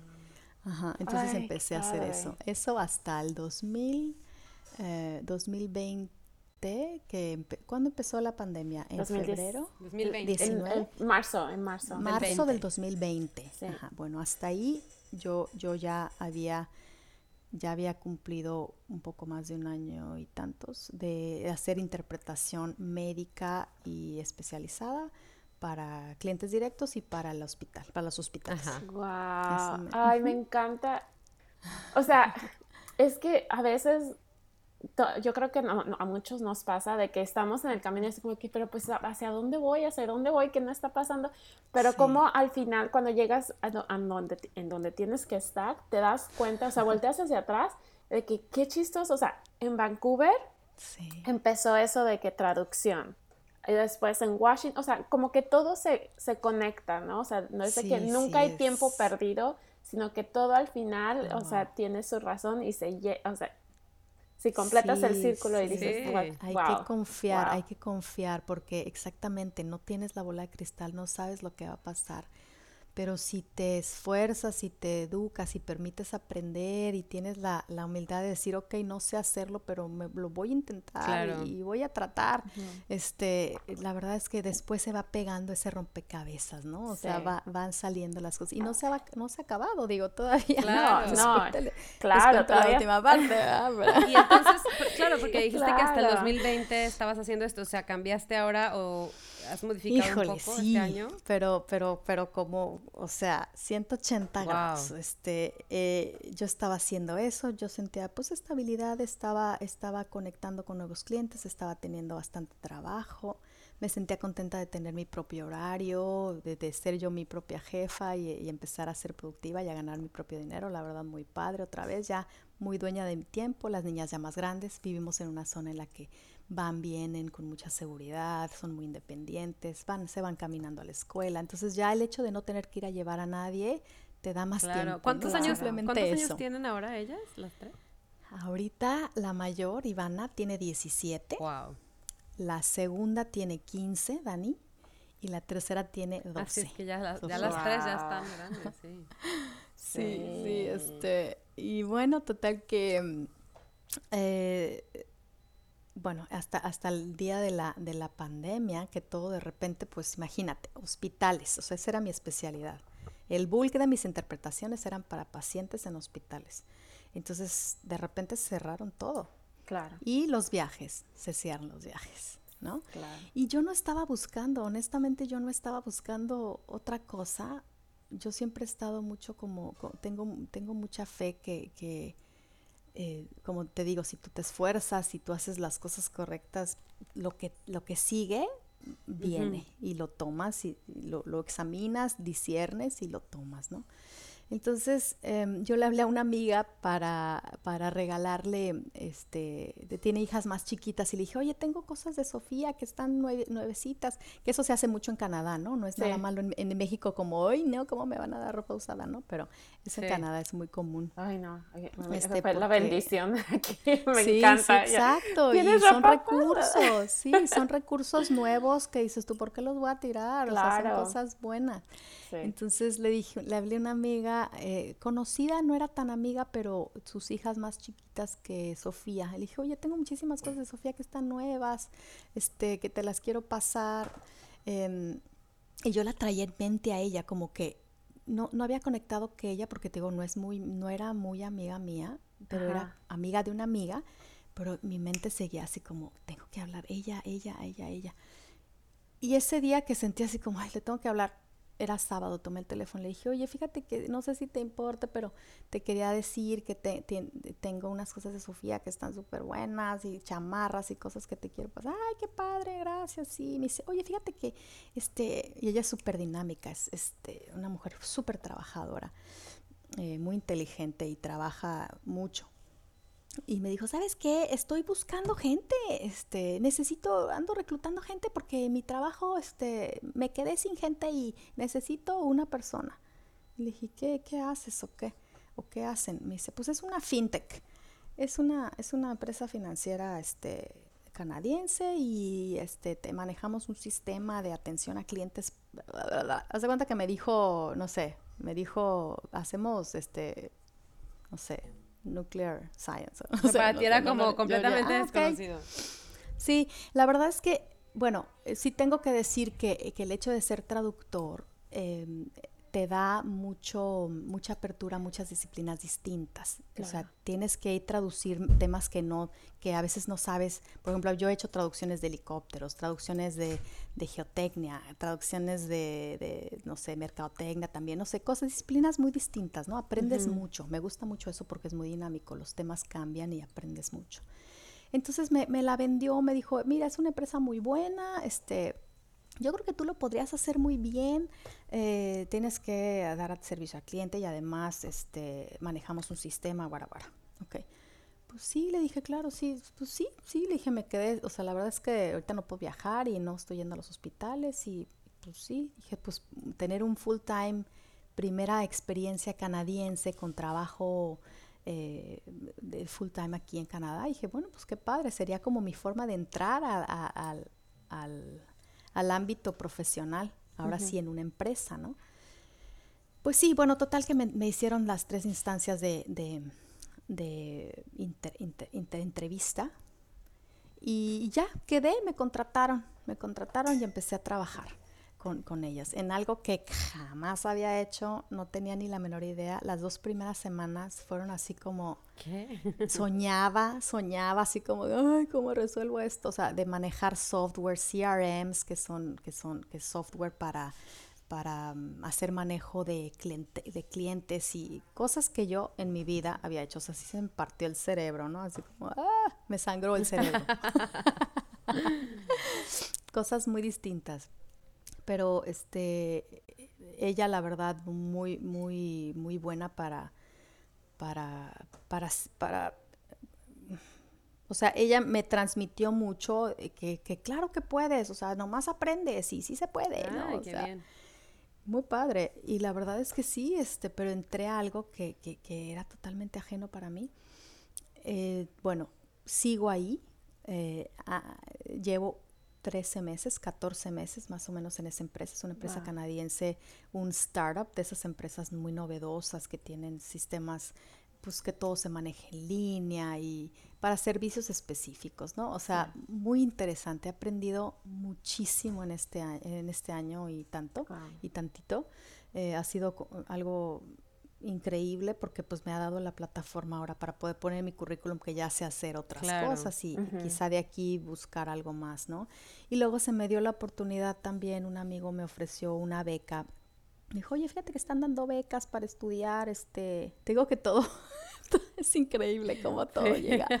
Este, para estudiar carreras y, yo, yo tenía como ese corazón partido toda mi vida de que no acabé mi carrera. Aparte por siete materias, o sea, nada, era como... Sí, sí, y aparte no podía porque hablas a, México y no, pues tiene que venir a presentarse con una solicitud de, o sea, dices tú, nunca voy a poder ir, o sea, no, tiene que ir al departamento y después llevarla al otro a que se la validen al no sé, o sea, no. Este, entonces tenía que hacer el servicio social aparte allá, o sea, olvídate, no, nunca, ¿cuándo? ¿no? pues no. No podía, no podía regresar. No pude, traté, traté de validar mi carrera, traté de hacerlo, siempre encontré dificultades. Claro. Este, no lo pude hacer. Y, entonces me dijo, bueno, ¿y qué bueno, pues este, están dando estas becas, si te interesa, pensé en ti, o sea, me, me busco a mí. Y yo, qué padre, claro, sí, sí quiero estudiar otra vez, este, sí quiero hacer, pero hay nomás administración de empresas y yo, ay, no me gusta, oh. no me gusta, o sea, yo soy humanista, ¿no? O sea, no me gusta el dinero, no me, no soy, no me gusta ese, los, los negocios. Bueno, eso es lo que yo, ese es el mensaje que yo me he dado a mí misma, que no me guste, que no sé. Eh, total que dije, bueno, y mi esposo me animó, me dice, gorda, o sea, no, es una beca, o sea, tómalo, ¿cómo vas a decir que no, no te vas a arrepentir? O sea, esto es algo súper padre porque te va, ya, si, si tienes eso, vas a poder hacer muchas cosas más. Total, pues ya, dije que sí, y ahorita estoy con la lengua de fuera, estoy estudiando administración de empresas, estoy trabajando en esta fintech y, mi vida está completamente distinta a lo que estaba hace un año y medio. Pero súper activa siempre. sí, súper. Y ya después, después haremos una segunda parte y nos contarás toda. La empresa que abriste, tu propio startup. Ay, no, no, qué bárbaro. primero, primero lograr salir de las tareas que me tienen loca. Ay, sí, sí, pero... Ay, qué padre. No, pues padrísimo todo. Me encanta. Sí, sí, no, estoy súper pues. Interesante. y bueno, pues para ya no entretenerte más, porque justo estábamos diciendo eso hace ratito, que ya te tenemos aquí por horas. Este, pues ya pasamos a la parte final para ya dejarte ir. y normalmente tenemos unas preguntas que siempre digo que me encanta esta parte. Eh, que tiene que, bueno, ya, no, ya ahora te preguntaré, pero no sé qué tan seguido vas a México, si, si vas una vez al año. Bueno, claramente ahora con COVID no, pero antes. No he ido, no he ido y, y, empecé a ir con lo del trabajo este para, para ayudar a algunos clientes, empecé a ir y me encanta, yo soy una enamorada de México, me fascina, extraño mucho, ah, me he perdido pues todas las bodas, todas las villas señoradas. Sí, mis señoradas. mis primos, este, y mis hijas pues se han perdido mucho esa, forma de vida.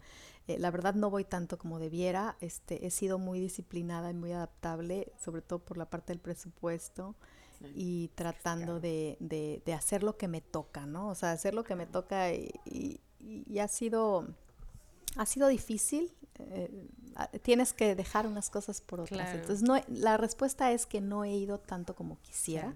Y de, ya ahorita desde noviembre del 2019 y antes de que empezara, o sea, ese noviembre antes de que empezara la pandemia, ese fue la última vez que fui a México. y tus hijas fueron, tus hijas también han estado, o sea, van contigo a veces. Ah. ellas sí fueron. Sí, sí, sí, sí, me las de hecho fui a trabajar y me las llevé ah. y las dejé, o sea, y las estuvieron ahí mientras yo estaba ahí trabajando. Ellas estaban con, familia. Claro, padre. Y entonces cuando vas a México, si no sé si tengas algún lugar en específico donde vayas, pero ¿qué es lo primero que se te antoja comer? no, wow. Qué difícil pregunta. Sobre todo porque no vas tan seguido, porque hay gente que dice, yo siempre voy a tal lugar en cuanto llego, ¿no? Pero a lo mejor tú no. Depende de qué ciudad, depende de qué ciudad porque voy a, voy a México, voy a Morelia y voy a Guadalajara. A ver, en Guadalajara, ¿qué te gusta? En Guadalajara, pues las tortas toño. Sí, tortas toño, claro. las tortas toño a la, primera mañana tenemos que ir. Este, también a los, a los elotes del carrito de afuera de la Ay, de Guadalajara. Ay, sí, Esos elotes, o sea, no, no, no. Eso es lo yo creo que eso sí es lo primero que Porque aparte es como parte ya de la sucursal, ¿no? O sea, como que ya en, o sea, una farmacia de Guadalajara tiene los elotes afuera. Es como Sí, sí, Rafa. es, parte, es parte de él, o sea, así como tiene que seguir ciertas sí, reglas. Rafa no me o sea, Rafa no me conoce tanto, pero yo siento que conozco a él y a toda su familia y le, y Rafa, ¿cómo estás? Te extrañé mucho ah. todos estos años. o sea, vas a unos en particular, a unos elotes en particular. No, bueno, es, es, que Rafa tiene varios hermanos que son los que dices que están en, en otras sucursales. Ah, yo no sabía, pensé que eran y, y, Rafa está, Rafa está en, en, en en, López Mateos y ¿qué es? Eh, ¿Cómo se llama? ¿Es Justo Sierra? ¿A qué altura? ¿Más como la, por, los, por la estampida, la glorieta? Justo Sierra. No, no tan arriba, no tan arriba. Ah, no, eso es más para este, Providencia, ¿verdad? América sí, como cerca de Providencia. América sí, ahí, ahí, está Rafael, su hermano está en Providencia, en Terranova, y tiene otro hermano que hace tamales en otro lado. Pregúntame, pregúntame. O sea, todo, sí, un negocio, es un negocio. No, no, o sea, es una delicia. o sea, claro que llego a los elotes. Ahorita ya... Eh, yo creo que esa es la respuesta. Sí, la respuesta. ¿Sabes qué? Ahorita que dijiste, está sobre López Mateos, a mí como que el corazón se me hizo así como, ay, sí. está sobre López Mateos, ¿sabes? Como... Qué ganas tengo ya de te, Te transportas. que no sabes, sí. espero ya. yo, la última vez que fui fue en mayo del 2019, o sea, tengo más de dos años de no ir y este ha sido el más, el, este ha sido para mí el más largo.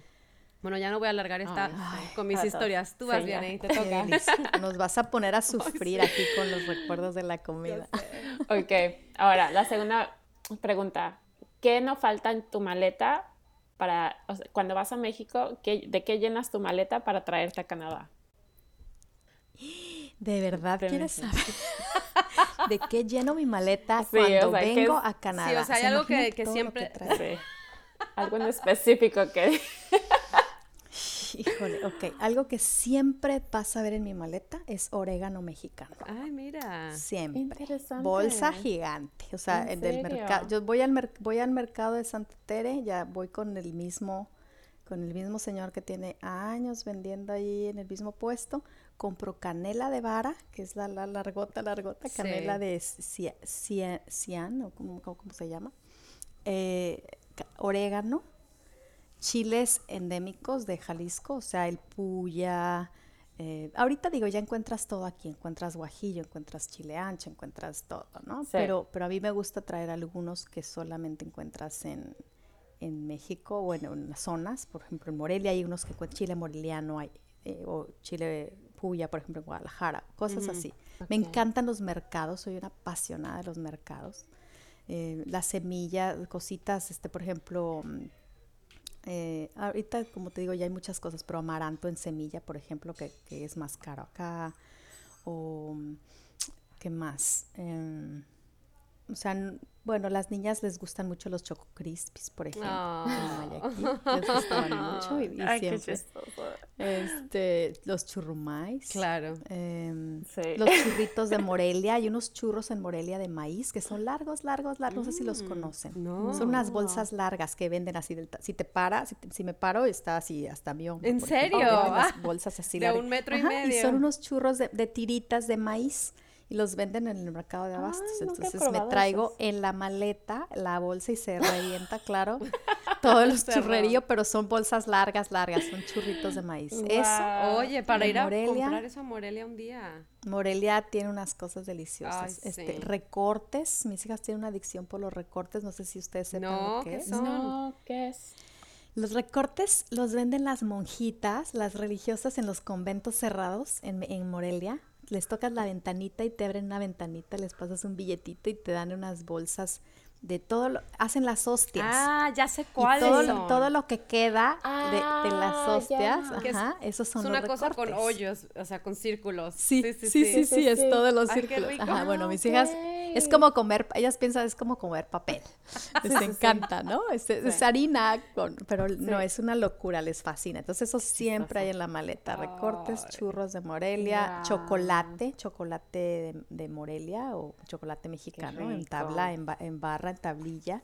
La canela, el orégano. Oye, muy Así bien. indispensable. Si me dieras a escoger, este, obviamente me traigo tortillas de nopal, este, si pudiera, ¿no? No sé, bolillo de horno, eh, o sea, lo que sea, no sé, sí, todo. No, pero me diste... Pero aquí en la casa se come muy mexicano, Ay, hacemos cosas muy mexicanas. Qué rico. entonces, Me diste sí, idea con, el, con la canela, porque aquí es súper cara y yo me da un coraje, es como te venden una cajita súper chiquita, como de 10 centímetros, con Sí. 5 o 10, ba- cinco- entre 5 y 10 barritas. Pero son otras, son otras Sí. tipos de canela que no es la Y aparte misma. es- esta es una canela especial. Ajá, entonces eso, eso es lo que me voy a empezar a traer cuando vaya, cuando ojalá que vaya. Este, otra pregunta es, ¿qué canción, digo, a lo mejor tienes varias, pero alguna que te recuerde así, que la escuches y digas, ay, México, no sé, como que te... Si tienes alguna, si no, ¿Una no. canción?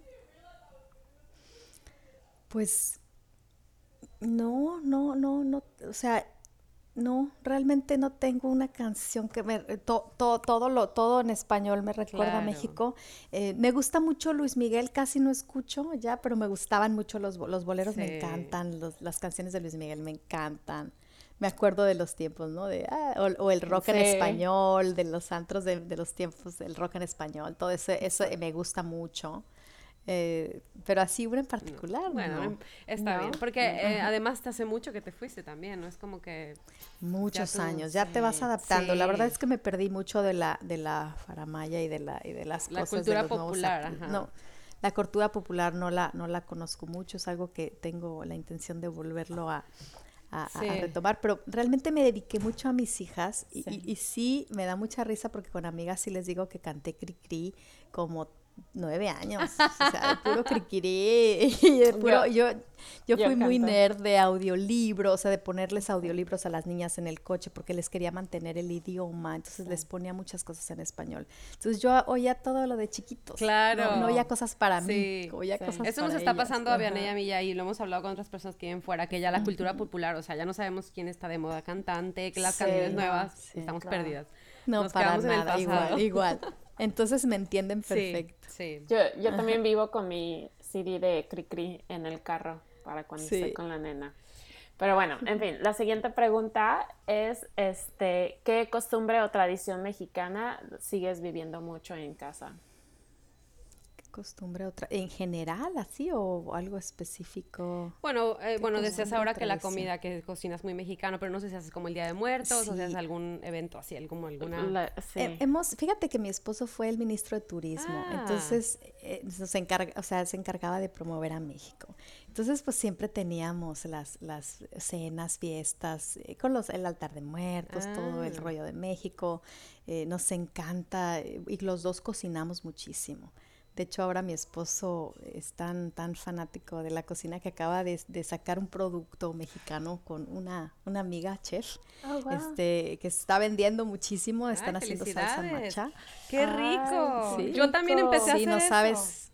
Sí, Nada no sabes qué delicia, cómo les, les está yendo súper bien. Mi esposo es ¿En un serio? fanático de la cocina, cocina delicioso, o sea, que no, no extraño tanto porque es tan, tan gordo, así tan, tan, que, o sea, le encanta la comida, que hace cosas deliciosas, hace tacos de carne asada, hace, o sea, cocinamos mucho, toda nuestra vida gira en torno a la comida o de la cocina mexicana y las niñas pues Ah. tienen mucho ese, ese Mm. know-how, ¿no? De. ¿Cómo se llama la salsa? Tengo que saber. se llama el rudo salsa macha. Qué rico. Y está- Y la puedes encontrar elrudogourmet.com. Ah, hay que El rudo buscarlo. gourmet. Ve, Ponla para que veas qué padre está la imagen. Todo eso lo diseñó él. Este, está fascinado. Él, él encanta todo eso. Elrudogourmet.com. Y están en Instagram. Está, tienen, de hecho, mandan a todo Canadá, ¿eh? Puedes pedir todo. Canadá. Ajá. Para, para buscar. Chécalo, está padrísimo. Estamos Sí. ahorita con eso, yo le estoy ayudando Qué también, rico. aparte de mis otros sombreritos de trabajo, también estoy ayudándole a la empresa. Aparte. Ay, sí, Sí, ya está muy padre, la verdad estamos Sí. en una etapa muy interesante. Ay, qué padre. Está súper Sí, bonita la página, el sitio web, ya lo estoy viendo aquí, súper bonito. Sí, Ay, sí, está Sí. súper padre la imagen, todo eso es, eso es idea de, de César, le encanta todo eso y, y- y la, y la receta.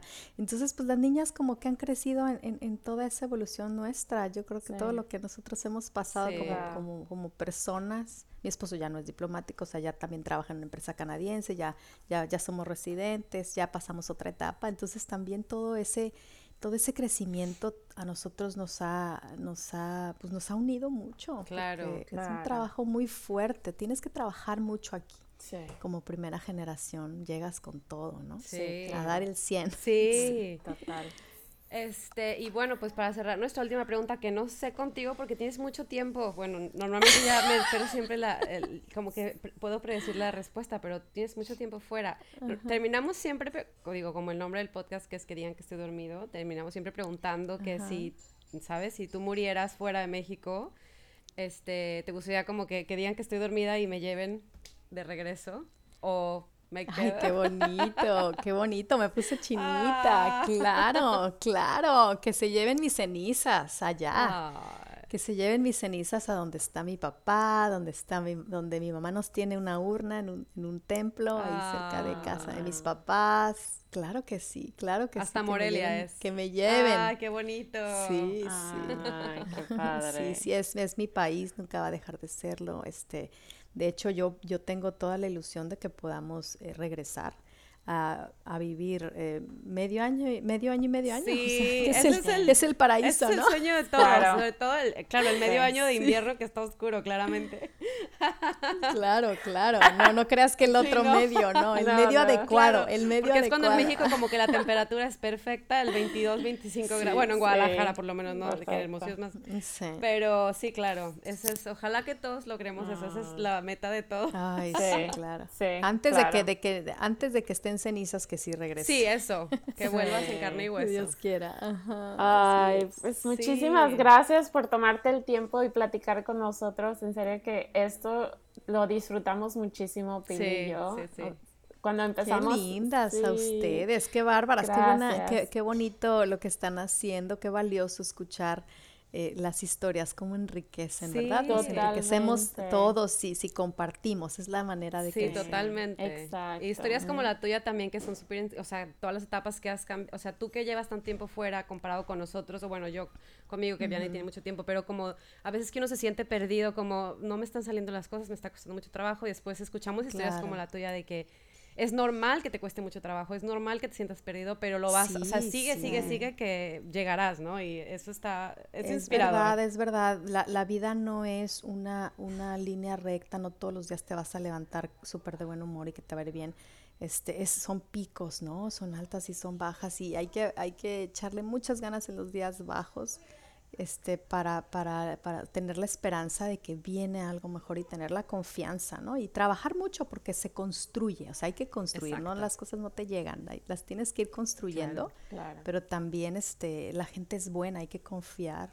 Sí, Ay, pues muchísimas gracias. un placer. no, igualmente, qué lindas. Gracias a ustedes por su tiempo y su cariño y, mucho éxito en esto que están haciendo, que va, va, va a ayudar, a, va a ser muy padre para mucha gente. Sí, gracias. Pues nada más como recordatorio para todos que también nos pueden seguir en Instagram como Durmientes MX Ah, este, Y tengo que recordar, porque la otra vez alguien nos puso de pretexto de que no tengo Spotify, no puedo escuchar. Estamos en todas las plataformas, en, en, Apple y todo, entonces sí, Ahí ponemos el, link en el, Instagram para que nos puedan escuchar, incluso directo con, en la página web.